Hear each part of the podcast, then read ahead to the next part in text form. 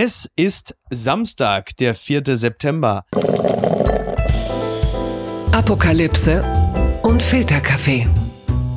Die frisch gebrühten Schlagzeilen des Tages. Mit Mickey Beisenherz. Einen wunderschönen Samstagmorgen, ein wunderschönes Wochenende und herzlich willkommen zu Apokalypse und Filterkaffee mit einer kleinen Wochenendbeilage. Und auch heute sprechen wir ein wenig über die Schlagzeilen und Meldungen des Wochenendes, über die Themen, über die Texte, über die Thesen, die uns äh, an diesem Wochenende so umtreiben. Und äh, zu diesem Zwecke habe ich mir eine Person eingeladen, deren letzter Besuch schon wunderbar war. Er ist Schriftsteller, Begründer des Philosophie-Magazins. Seine Bücher Zeit der Zauberer oder Feuer der Freiheit sind Weltbestseller. Er selbst ist ein großer Denker, bitter nur für ihn. Den Podcast macht Markus Lanz jetzt trotzdem mit Richard David Brecht. Stattdessen muss er jetzt mit mir ran. Naja, kann man nichts machen. Hallo Wolfram Eilenberger. Hallo Miki, ja, du hast recht die letzten Tage viel geweint. Ist einfach bitter, ne? Ist einfach bitter. Mhm. Übrigens, äh, ich habe äh, meinem Kalender entnommen, dass der Song Tainted Love von Soft Cell, dass der auf Platz 1 der Charts war. Das ist jetzt 40 Jahre her. Was sagt das äh, über dich und mich und die Leute aus, die mit Kajalstift damals noch getanzt haben? Also die eigentliche biografische Katastrophe besteht aus meiner Sicht darin, dass ich mich daran ganz bewusst erinnern kann, ähm, dass das damals ein Riesenhit war und ich äh, daran gezeigt habe. Aber insgesamt habe ich das Gefühl, dass ästhetisch diese Zeit gerade wieder kommt, von den Frisuren, vom Kajal, ähm, mhm. auch von diesen Kunstgestalten. Ähm, also ich denke, da kommt vieles wieder zurück und äh, man muss nur lange genug warten. Da ist man wie jemand wie ich, der, der in den 80er hängen geblieben ist, dann auch wieder hip. Ja, das bringt uns wahrscheinlich gleich auch nochmal zum Thema Zukunftsteam CDU, aber vorher das hier. Die Schlagzeile des Tages. Koalition einigt sich auf Impfabfrage durch Arbeitgeber, das berichtet die FAZ. Der große Wurf, den sich die Arbeitgeber wünschten, ist vom Tisch. Union und SPD einigen sich in der Debatte um die Impfabfrage durch Arbeitgeber. Bestimmte Berufsgruppen müssen ihren Impfstatus offenlegen und diese Berufsgruppen sind äh, zum Beispiel in Schulen, Kindergärten, in Krankenhäusern oder Pflegeheimen zu finden. Da darf der Arbeitgeber sagen, hör mal, äh, wie sieht es denn eigentlich aus? Äh, wie steht es um deinen Impfstatus? Und jetzt wieder die große Frage, ist das übergriffig? Ist es medizinisch-virologisch geboten? Und wo führt das alles noch hin? Also zunächst einmal denke ich, dass wir viele die Intuition haben, ist doch klar, dass die das wissen dürfen, dass sie das abfragen sollten. Wir müssen das ja auch in anderen Bereichen offenlegen.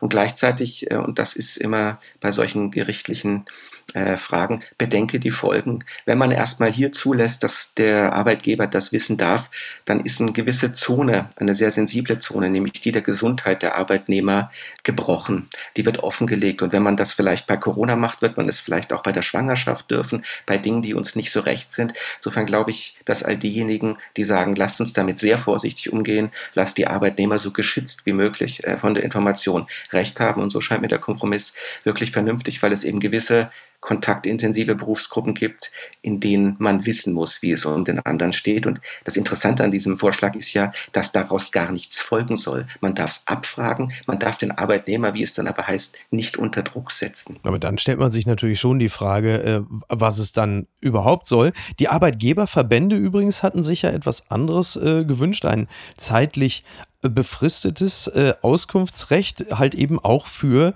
Unternehmen außerhalb von Bildung, Gesundheit und Betreuung. Also da ist ja vieles denkbar, ne? Keine Ahnung, äh, Busfahrer oder auch Werbetreibende, also alles eigentlich. Ist halt immer die Frage, wo fängt denn der Schutz des Individuums an? Also warum dann nur in Pflegeberufen? Du kannst ja auch sagen, ja, ich bin also im Transportwesen beispielsweise oder in der Bäckerei. Also das ist ja, ist ja ein weites Feld, in das man sich hineinbegibt. Klar, also kriteriell kriegt man das nie ganz hart und nie ganz verständlich und auch nie ganz fair. Aber in der Philosophie würde man einfach auch vielleicht so ein Dammbruchargument anwenden. Das heißt, dass man es wirklich einhegen und eingrenzen muss, nicht nur zeitlich, sondern auch für die Berufsgruppen. Weil wenn da mal ähm, der Geist aus der Flasche ist, dann wissen wir nicht, wozu das in 10, 15, 20 Jahren noch verwendet wird. Also ich finde, diejenigen, die die Schutzrechte der Arbeitnehmer betonen, die haben da die besseren Argumente auf ihrer Seite. Und weil du ja auch sagtest, äh, es folgt ja nichts daraus. Ich glaube, es wird ein wunderbares Beispiel dafür, wie ein expliziter Zwang, den man durch Gesetze einfordern kann, einfach implizit wird. Wenn da steht, daraus folgt nichts für den Arbeitnehmer, stimmt das ja nicht. Es folgt was sozialer Druck, es folgen komische Blicke, mhm. es folgt interne Ausgrenzung, andere Besetzung der Schichten.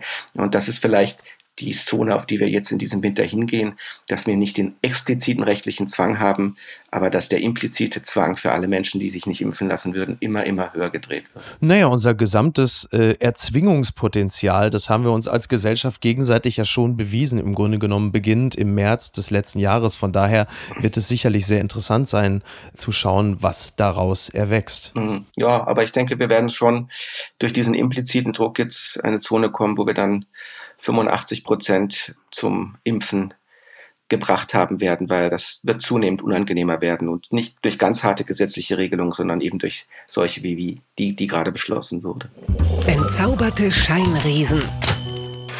Der bayerische Scheinriese, so nennt Bettina Gauss Markus Söder in ihrer Spiegelkolumne, Zitat, woher nimmt Markus Söder die Chutzpe, sich als Retter der Nation aufzuspielen, der Land auf Land ab als Kandidat und Kanzler herbeigesehnt wird? Tatsächlich droht dem Bayern eine ernüchternde Bundestagswahlnacht und äh, sie spielt natürlich nochmal darauf an, dass Söder in Bayern ja nun wirklich keine tollen äh, Zustimmungsraten hat, beziehungsweise die CSU, die käme derzeit auf 34,5 Prozent in Bayern. Das ist ja nun wirklich alles andere als gut und auch 8 Prozent weniger als ein Monat zuvor. Und sie sagt halt eben auch, wenn die Werte der CSU im Einzelnen ausgewiesen würden, dann sähe es auch schon wieder ganz anders aus und man würde ganz anders auf eben diesen Söder blicken.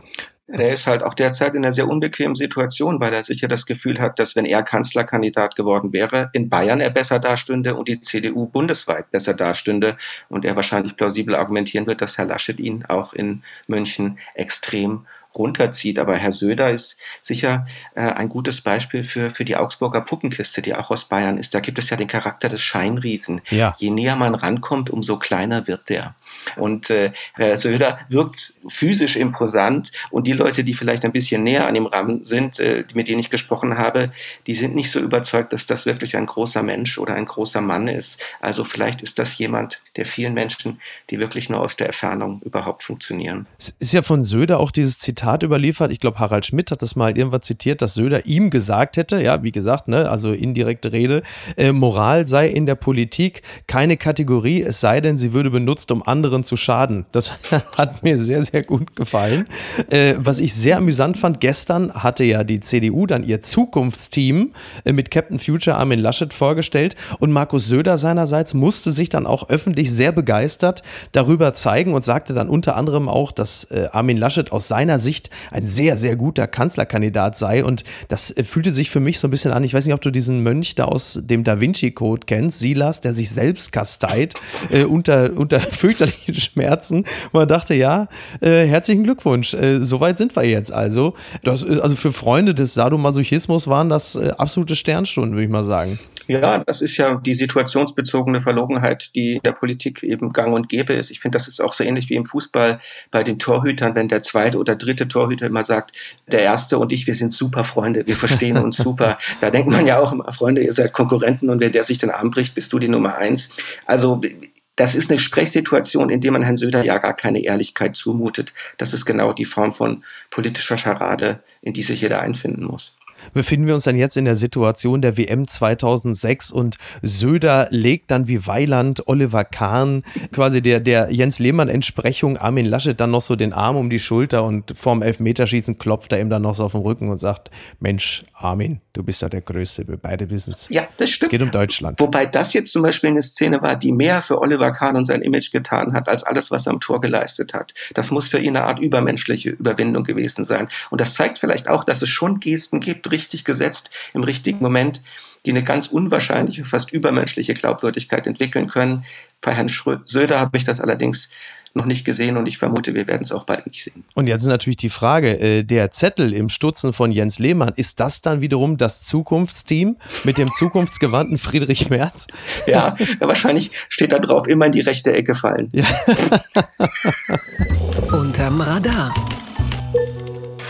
Handyjahre einer Kanzlerin. So ist eine Strecke in der SZ überschrieben an diesem Wochenende und man begleitet die Jahre von Angela Merkel mit dem Handy. Also Zeitzeugen erinnern sich an legendäre SMS-Kommunikationen mit der Kanzlerin. Es wird geschrieben, was so das erste Handy der Kanzlerin Angela Merkel war, ein Siemens S55 und äh, wie die weiteren Kommunikationen mit Angela Merkel waren. Äh, es gibt zum Beispiel eine Folge, dass dann äh, Julia Klöckner sagt, sie antwortet schnell. Jean-Claude Juncker, sie antwortet sehr schnell. Dorothee Bär, sie antwortet wahnsinnig schnell. Also Merkel ist offensichtlich der Typ Mensch, der sehr schnell antwortet und auch sehr schnell eine Antwort erwartet. Das fand ich insofern interessant, als ich mich auch für nicht unterbeschäftigt halte. Aber ähm, ich glaube, wir sind uns alle einig, ich stehe jetzt nicht in der Verantwortung wie Angela Merkel und ich fühle mich häufig heillos überfordert von SMS und äh, WhatsApp-Kommunikation. Angela Merkel wiederum hat immer Zeit, schnell zu antworten, aber halt eben auch schnell eine Antwort zu erbitten. Ja, das ist total interessant, weil es ja einfach zeigt, dass Macht ausgeübt heute einfach nur kommunikative Macht ist. Und die Art und Weise, wie man kommuniziert, zeigt, wie man Macht versteht. Dass Angela Merkel schnell antwortet, heißt ja auch, dass diejenigen, die keine schnelle Antwort von ihr erhalten, nicht wichtig sind. Ja. Also wenn man die ersten zehn Minuten nichts bekommen hat, dann weiß man, ich bin da nicht im engeren Zirkel und was ich mache, ist nicht wichtig. Also man sendet ja immer zwei Signale. Erstens, ich antworte schnell und wenn ich die schnelle Antwort nicht bekomme, dann weiß ich, was ich daraus zu schließen habe. Und noch etwas, wir denken ja immer, dass diese Handys dazu geführt haben, dass wir mehr sprechen können. Aber die wirklich mächtigen Menschen ja. sprechen eigentlich noch weniger, noch knapper, noch enger. Äh, ich glaube, insgesamt kann man sagen, dass eigentlich nur der anerkennungssüchtige Mittelklasse-Dussel immer viel spricht. Die ganz Armen und Unterprivilegierten, die sprechen nicht, weil sie meistens nichts zu sagen haben. Und die ganz Mächtigen sprechen sehr wenig. Äh, und das, da müssen zum Beispiel Menschen wie du und ich jetzt mal drüber nachdenken. Mhm. Was heißt das eigentlich, dass man immer viel reden muss? Das heißt eigentlich, dass man keine Macht hat und dass man nach Anerkennung sucht. Das ist vielleicht auch ein schönes äh, Beschreibung des Verhältnisses von Journalisten und Politikern. Die Politiker, die wirklich gut sind, reden wenig und die Journalisten, die ganz gar nichts zu sagen haben, die schreiben die ganze Zeit. Das ist natürlich relativ bitter für einen, der alleine in einer Woche 42 Podcasts hat, ne? Tja, das nehme ich jetzt einfach mal so mit. ich rede ja auch jetzt hier mit dir äh, ja. und da kann man schon mal in den Spiegel gucken und, und äh, den äh, Erkenne dich selbst Button drücken. Da ist wahrscheinlich was dran. Völlig richtig. Das Kleingedruckte. Moderner statt moderner. Touristin fliegt mit falschem Impfpass auf. Das berichtet das Redaktionsnetzwerk Deutschland. Eine 24-jährige Frau ist mit einem gefälschten Impfausweis nach Hawaii gereist, um so eine verpflichtende Quarantäne zu umgehen. Sie flog auf, weil in der Fälschung der Name des Impfstoffherstellers falsch geschrieben stand, nämlich Moderna statt Moderna, wie das zuständige Gericht am Mittwoch mitteilte, die Frau wurde festgenommen, als sie Hawaii wieder verlassen wollte. Ja, herzlichen Glückwunsch. Das ist, glaube ich, die gröbste Fälschung im Zusammenhang mit Hawaii, seitdem Donald Trump die Geburtsurkunde von Obama sehen wollte. das ist ja irre, oder? Ich hatte auch kurz gedacht, das hätte Lothar Matthäus auch passieren können. Moderna. Danach vielleicht hat das einfach falsch gehört. Nee, das zeigt ja wirklich nur, wie, viel Unterschied ein Buchstabe in unserem Leben machen kann. Ich glaube ja. zum Beispiel, dass, dass in der Auslandsberichterstattung über Hansi Flick oh mein Gott. wieder noch einige schöne Überraschungen erleben werden. Das gibt's doch gar nicht. Äh, das ist eine kleine Info, die fand ich äh, auch ganz spannend. Dir war es vermutlich bekannt als Kulturhistoriker. 1964 bei den Dreharbeiten zu Alexis Sorbas wird der Sirtaki erfunden, angeblich weil Anthony Quinn die ursprünglich geplante Schrittfolge wegen einer Fußverletzung nicht tanzen kann. Dank der Musik von Mikis Theodorakis wird die Neuschöpfung zum Inbegriff Griechenlands. Ja, der große Komponist ist diese Woche verstorben, die Stimme Griechenlands, wie es immer gerne heißt. Ich habe das irgendwann, glaube ich, auch schon mal mitbekommen, dass der Sirtaki gar nicht so alt ist, wie man immer dachte. Dass er so entstanden ist, wurde mir an dieser Stelle nochmal wieder bewusst. Äh, du wusstest es wahrscheinlich längst, oder? Nee, keine Ahnung, bin auch überrascht, aber es zeigt immer mehr, wie sehr wir die Dinge, die wir mit einer Region oder einem Land verbinden, als traditionell und uralt, wie erfunden und furchtbar jung die eigentlich sind und wie kurios die Entstehungsgeschichte, habe ich nicht gewusst, aber mein ganzes Griechenlandbild ist, ist jetzt in diesem Moment zusammengebrochen.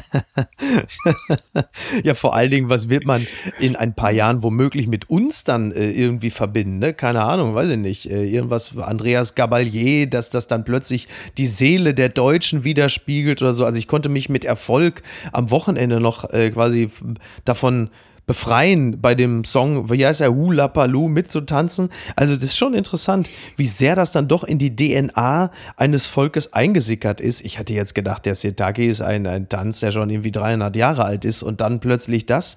Aber manchmal ist es ja aus dem Pragmatismus heraus entstanden, wie mit der Fußverletzung. Ist ja so, dass zum Beispiel diese legendäre Szene in Indiana Jones, wo er in der, äh, ich glaube im ersten Teil, einen übellaunigen Säbelrassler einfach abknallt. Diese Szene ist äh, auch nur deshalb entstanden, entstanden, weil Harrison Ford ja wohl Dünnpfiff hatte und sagte, ich kann mich jetzt nicht auf eine lange choreografierte Kampfszene einlassen, deshalb knall ich den Typen einfach ab und gut ist. Und jetzt ist es eine der legendärsten Szenen aus der Filmreihe. Ja, und es zeigt wahrscheinlich auch, dass gerade bei großen Kunstwerken eben nicht alles geplant ist, sondern die Musik des Zufalls da immer reinspielt. Von Casablanca weiß man das ja zum Beispiel auch. Die haben den ganzen Film gedreht, ohne zu wissen, wie die letzte Szene aussehen soll und haben die dann aus dem Moment heraus empfunden.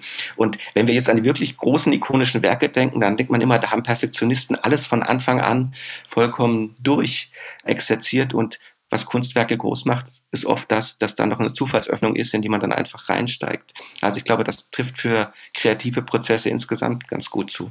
Blattgold.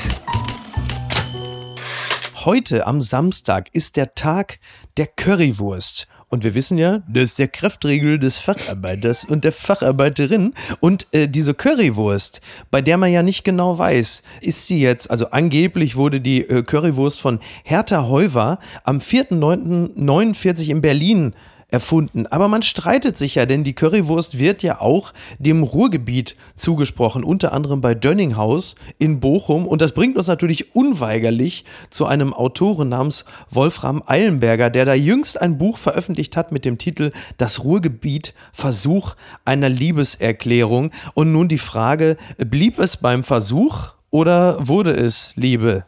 Na, es blieb schon beim Versuch, weil das Ruhrgebiet ja nur, ist ja keine leichte Liebe und auch keine unmittelbare. Man kann sagen, nur, nur die harte Liebe ist echte Liebe fürs Ruhrgebiet. Mhm. Und man, man robbt sich da so ran. Und das Schwierige beim Ruhrgebiet ist ja auch, man weiß gar nicht, was man da eigentlich lieben soll. Das Gebiet ist ja überhaupt gar nicht definiert. Ja. Also du musst dir vorstellen, dass Mitte der 70er Jahre in Duisburg, mitten in Duisburg ein Schild stand, das hat nach Nord gewiesen und da stand Ruhrgebiet drauf. Ja. Also auch weil wir gerade vom Sirtaki sprechen, das Ruhrgebiet als ein Gebiet ist eine Erfindung der 80er Jahre. In den 60er Jahren hätte kein Bergmann, und das ist auch nicht bezeugt, je gesagt, ich komme aus dem Ruhrgebiet. Die hätten gesagt, ich komme aus Bottrop mhm. oder ich komme aus Krefeld oder ich komme aus Essen. Dass es so etwas wie ein Ruhrgebiet gibt, ist eine ganz, ganz junge Erfindung und in gewisser Weise kann man sagen, dass das Ruhrgebiet in der Weise, wie wir es uns vorstellen, überhaupt nie existiert hat. Das Ruhrgebiet, also der einende Begriff des Ruhrgebiets, also ich komme ja nun selber aus Castrop-Rauxel, ist ja kein Riesengeheimnis, ist. Und das ist ja nun wirklich das ruhrgebietigste Ruhrgebiet, das es überhaupt geben kann. Äh, dieses einende Gefühl, das gibt es ja. Und ich weiß nicht, möglicherweise war zum Beispiel auch der Gewinn der beiden Europapokale 1997 von Schalke und Dortmund auch nochmal so ein, so ein einendes Moment, weil natürlich beide Vereine in diesem Falle sagen konnten, wir kommen beide aus dem Ruhrgebiet und wir, äh, ich benutze es jetzt mal, dominieren hier gerade im Kollektiv Europa. Ich weiß nicht, ob das so ein, so ein ja, absolut. aber es war schon ein Wegmarker, ne? Also in der Geschichtsschreibung des Ruhrgebiets wird das gerade diese 96, 97er Zeit als absolut zentrale Pfund. Das war übrigens auch die Zeit, in der die letzten großen Streikwellen durch das Ruhrgebiet liefen. Oh ja. Das Band der Solidarität. Das war so ein Tiefpunkt in der Bergarbeiter- und Arbeiterkultur und gleichzeitig war man auf einmal global auf absolut im Spitzenniveau, weil die beiden Mannschaften die größten Titel im Weltfußball gewonnen hatten, also äh, den UEFA-Pokal und den Landesmeisterpokal. Und dann ist es ganz interessant, da passiert etwas in den Stadien der Bundesliga. Dann sangen nämlich die anderen Fans meistens Ruhrpott-Kanaken, ihr seid Ruhrpott-Kanaken. Ja. Das heißt, da wurden alle Vereine aus dem Ruhrgebiet als eine Regionalvereine angesprochen. Mhm, ja. Und dann passierte noch etwas viel, viel Spannenderes die Fans aus Schalke und Dortmund, die riefen dann zurück, Ruhrpott-Kanaken, wir sind Ruhrpott-Kanaken. Das heißt, die haben sich das angeeignet als Identifikation mit einer Region. Jetzt sagen wir, der Begriff Kanaken, den würden wir heute nicht mehr verwenden, aber natürlich ist das auch ein Stolz des Ruhrgebiets. Das ist eine arme Region, die niemand hin wollte, die mhm. immer irgendwie als schmutzig und schwierig galt. Und dann kam ein neuer Stolz, der Stolz auf dieses Gebiet. Und so kann man wirklich sagen, und das wird viele hier überraschen, die es hören, das Ruhrgebiet in diesem emphatischen Kultsinne, das gibt's wirklich erst seit Mitte der 90er 60er Jahre. Ich kann mich gut an diese Momente erinnern. Ich bin ja selber Anhänger von Borussia Dortmund, äh, bin aber auch, auch durchaus, ich habe nichts gegen Schalke, ja, und bin Bochum sehr zugeneigt. Also dieses, dieses Ruhrgebietsgefühl kenne ich und ich war auch einer von denen, die zusammen mit Marokkanern, Südkoreanern und Türken Ruhrpott-Kanaken gesungen haben, weil es natürlich genau das war. Wir haben uns als das verstanden und im Grunde genommen ist es heute nicht viel anders, äh, wenngleich der Begriff Kanaken natürlich auch schon wieder anders verwendet wird, aber als Kompositum mit, mit dem Ruhrpott äh, ist das für uns in der Region immer noch absolut funktionierend. Aber noch eine andere weißt Frage. Was, ja, bitte. Micky, ja. Ganz, ganz zentral, weil du bist ja sozusagen soziologisch ein klassischer neuer Ruhrgebietler, weil du identifizierst dich mit dieser Region und mit diesem Proletkult und mit mhm. der Bergarbeiterkultur, die du ja nie selbst erlebt hast und genau. erleben musstest. Genau. Und das ist auch interessant am Ruhrgebiet. Eigentlich ist die hochschulreife Mittelschicht, die sich total abgesetzt hat von dieser Kultur, mittlerweile der Träger der Ruhrpott-Identität, aber nur als Entfernung. Ja. Die Leute, die wirklich arm sind im Ruhrgebiet, in Duisburg-Marxloh oder so, denen ist dieser ganze Ruhrpott ja total wurscht. Mhm. Die haben damit auch überhaupt nichts zu tun. Das heißt, die Identität des Ruhrgebiets wird wirklich aus so einer hochschulreifen Mittelklasse getragen, die das zum Kult erklärt hat, ja, ja. aber mit der eigenen Erfahrung dieses Gebiets echt sehr wenig zu tun hat. Das stimmt. Ich kenne es natürlich dergestalt, dass Freunde von mir noch unter Tage gewesen sind. Mittlerweile glücklicherweise dann ähm, eher bei der Feuerwehr gelandet oder so. Aber äh, also insofern gibt es da schon noch Schnittmengen, aber du hast natürlich komplett recht mit dem, was du sagst. Also ähm, niemand aus dem engeren Familienkreis war noch unter Tage. Das stimmt. Dieser Strukturwandel, den das Ruhrgebiet ja schon Anfang der 80er machen musste oder der eben auferlegt wurde, nenn es wie du willst, das ist ja jetzt etwas, was ja auch äh, diesen Wahlkampf prägt, wenn wir über die Kohlekraftwerke sprechen. Also ist da im Grunde genommen das Ruhrgebiet, hat es auch eine Vorreiterrolle für das, was Deutschland komplett jetzt blüht in Zukunft?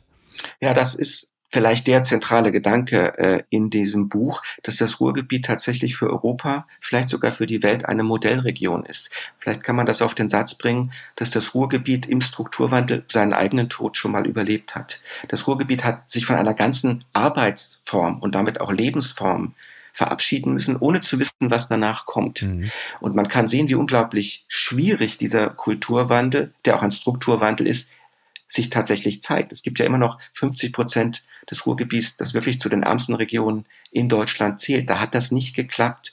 Und wenn wir an die Transformationsaufgabe denken, vor der wir derzeit alle stehen, dann ist das Ruhrgebiet in zweifacher Weise eine Modellregion. Erstmal zeigt es, dass es aus diesen Industriebrachen Ökosysteme werden können, dass Renaturierung funktioniert, dass da extrem viel gelungen ist. Es zeigt aber auch, wie unfassbar schwierig solch ein umfassender Strukturwandel zu organisieren ist. Und in dem Sinn würde ich sagen, wir sind derzeit eigentlich alle Bergleute der 60er Jahre. Wir wissen, dass die Lebensform, die wir jetzt haben, nicht fortführbar ist. Wir können aber noch nicht genau sagen, was danach kommen soll. Und deswegen ist das Ruhrgebiet für mich wirklich auch philosophisch so interessant, weil es eine Region ist, die einen Prozess durchgemacht hat, der uns allen noch bevorsteht. Gucken mal, wer da spricht.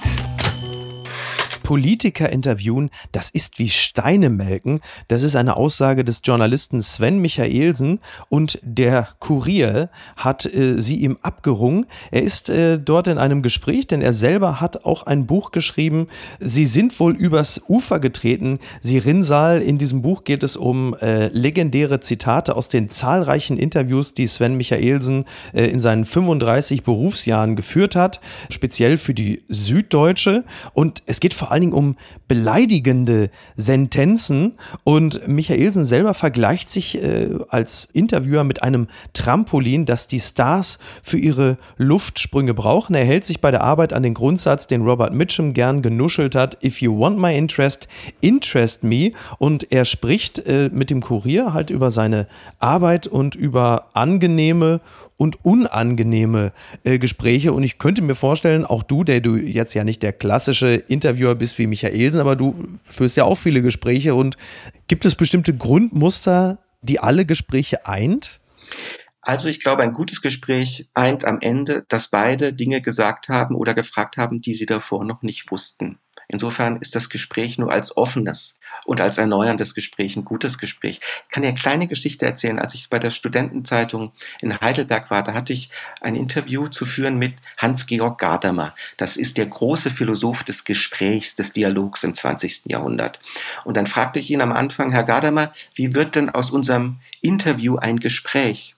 Und dann sagte dieser alte Mann, der war damals über 90, das ginge nur, wenn Sie nicht alle Fragen und ich nicht alle Antworten hätte.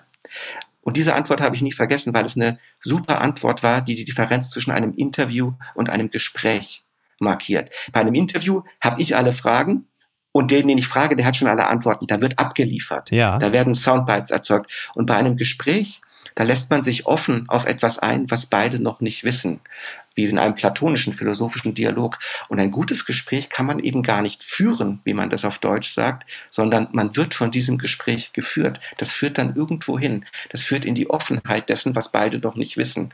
Und das ist natürlich die schönsten Ereignisse in unserem Leben. Wenn wir solche Gespräche führen, dann, dann ist das fast ein bisschen wie Liebe. Das ist was sehr Erotisches. Hängt aber auch immer ein bisschen davon ab, dass der Auftraggeber, das auftraggebende Medium nicht schon bestimmte Sentenzen erwartet und sagt, hol mir die. Und da ist wahrscheinlich zum Beispiel das von dir begründete Philosophie-Magazin vermutlich der bessere Boden, weil man dort ja tatsächlich etwas, wie sagt man so schön, ergebnisoffener miteinander reden kann. Ja, absolut. Und natürlich gibt es auch diese Skandalisierungsgeilheit. Ich brauche diese zwei Dinge, die wir im Textkästchen haben, die dann tickern, ja, wie ja, man sagt. Ja. ja, das ist ja so eine, brauchst du ja auch faktisch für jede Sendung. Und das ist schwierig, weil genau diese Geilheit Gespräche fast unmöglich macht. Und weil beide Seiten wissen, dass das über ihnen hängt, wenn sie medial aufeinandertreffen.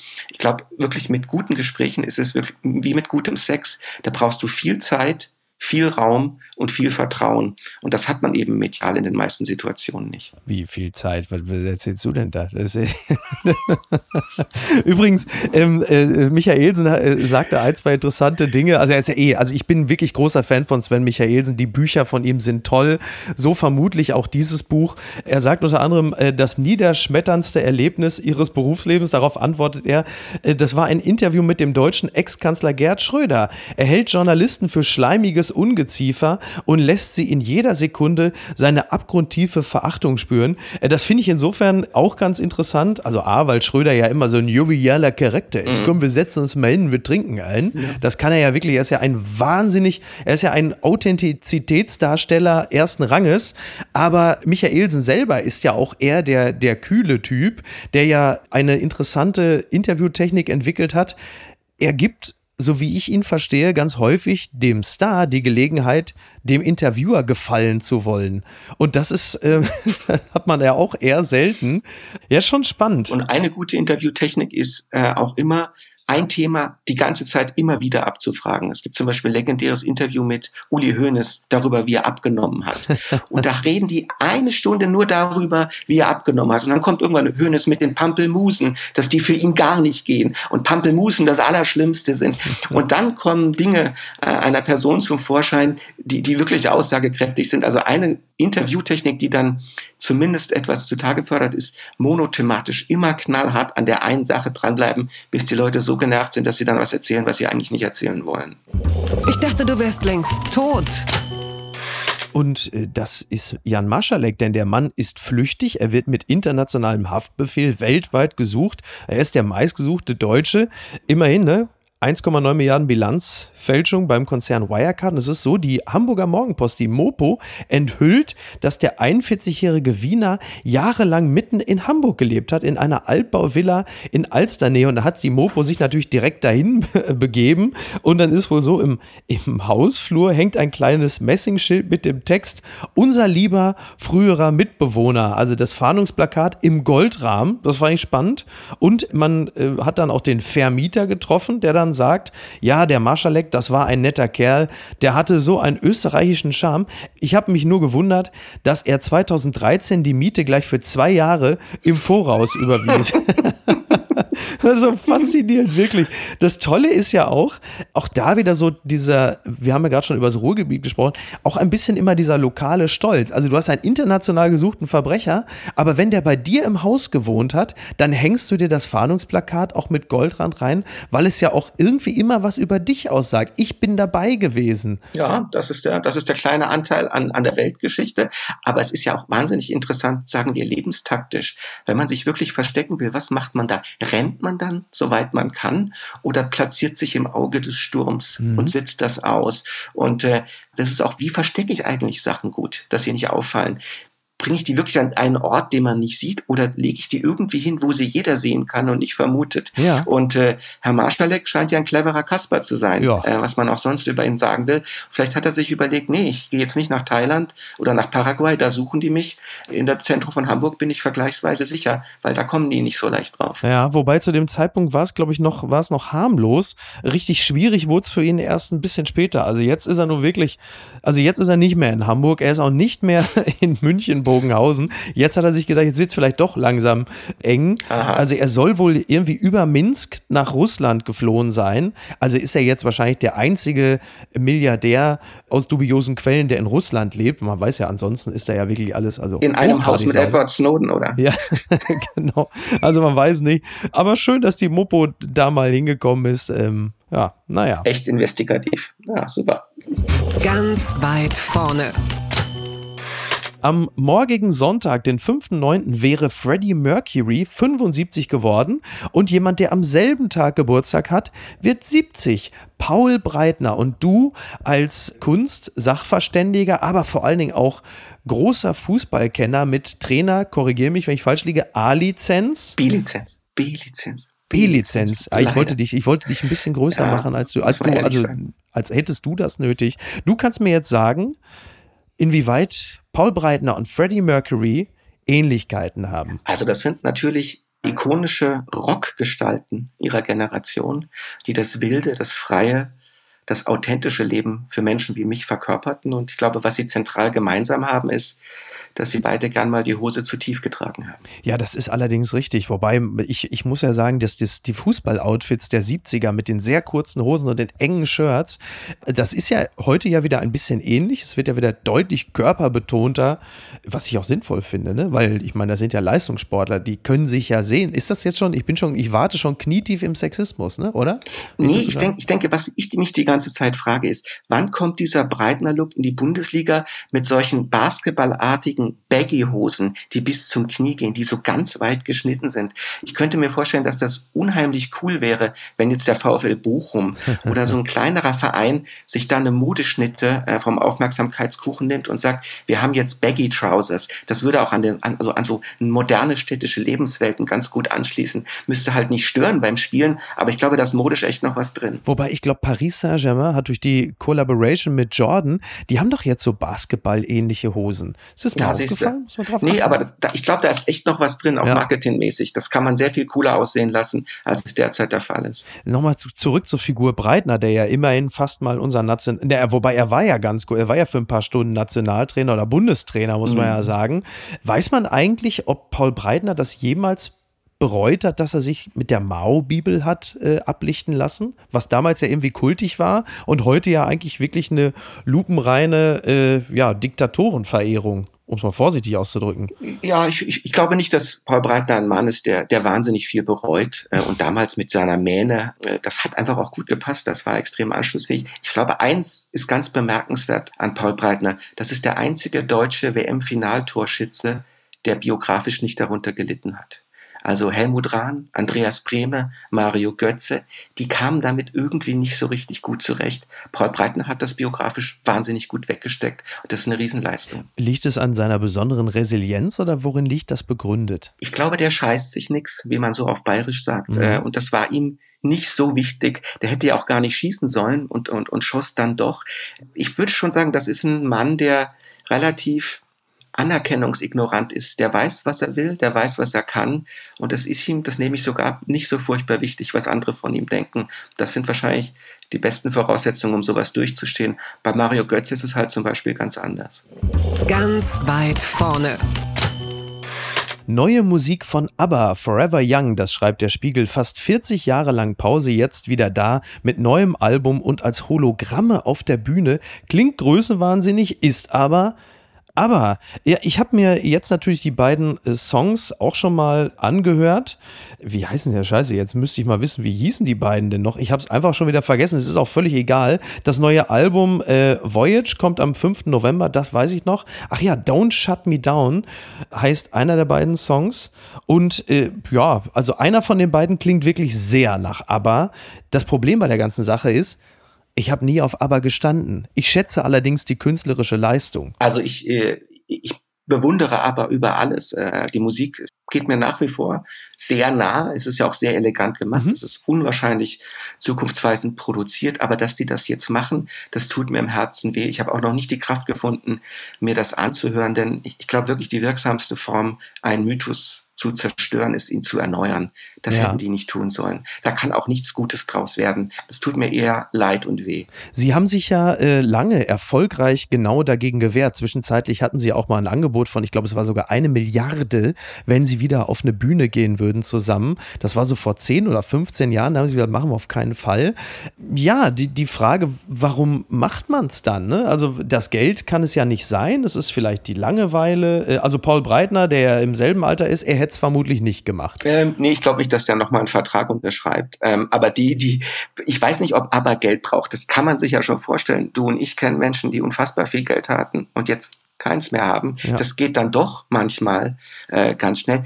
Das wäre sogar noch die anständigste Form der Motivation. Wenn die kein Geld brauchen und es trotzdem machen, dann denke ich, sollten die mal ein ernstes Gespräch mit ihrem Therapeuten führen, weil das ist wirklich keine gute Idee. Hast du jemals einen Fall erlebt, wo eine Person lange aus der Öffentlichkeit oder ein Musiker, Schauspieler lange aus der Öffentlichkeit weg war und wieder zurückgekommen ist und dann nochmal begeistern konnte? Möglicherweise auch ein ja. Schriftsteller. Es gibt ja auch Leute wie J.D. Salinger oder so, die einfach nur, wenn ich mich nicht irre, nur ein Buch veröffentlicht haben und dann komplett weg waren.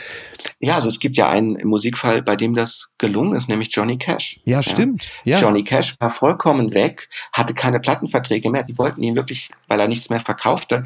Und dann hat er sich mit einem genialen Produzenten vollkommen erneuert. Äh, als Marke, als Bild, als Stimme.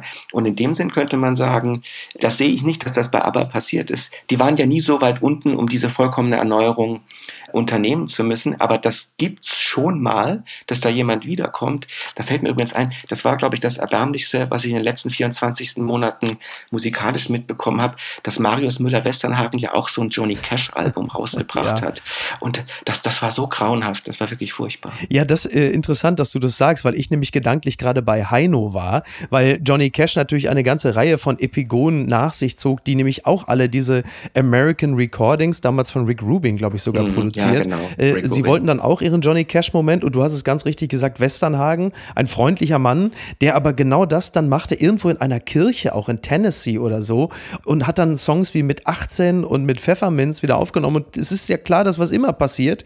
Die Leute, die die Songs damals gefeiert haben, haben gesagt, warum? Ich will die Originalversion hören, damit ich mich halt eben auch nochmal fühlen kann wie Anfang 20. Ich brauche ja jetzt nicht den Abgesang auf die eigene Jugend. Und die Jüngeren, die haben gesagt, was soll das denn? Ja, also vielleicht, das, ja. vielleicht hätte er kein schöner Land aufnehmen sollen. So. Das wäre vielleicht gut gewesen. Und was schreibt eigentlich die Bild? Post von Wagner betrifft Freiheitstag. D-Day bzw. Freedom Day nannten die Briten und Dänen den Tag, an dem sie fast alle Corona-Maßnahmen abgeschafft haben. Sie gaben ihren Bürgern die Freiheit zurück, über ihr Leben selbst zu bestimmen. Was für eine großartige Idee von Freiheit. Freiheit bedeutet Risiko. Schnalle ich mich im Auto an oder nicht? Rauche ich mir einen Lungenkrebs an oder nicht? Impfe ich mich oder nicht? Freiheit ist Selbstbestimmen, was mein Schicksal ist. Nach eineinhalb Jahren Pandemie sahen wir, wie leer unsere Städte waren. Wir haben die verwaisten Boulevards gesehen. Wir durften uns nicht mehr küssen, nicht mehr besuchen. Wir guckten aus unseren Wohnungen, aus den Fenstern.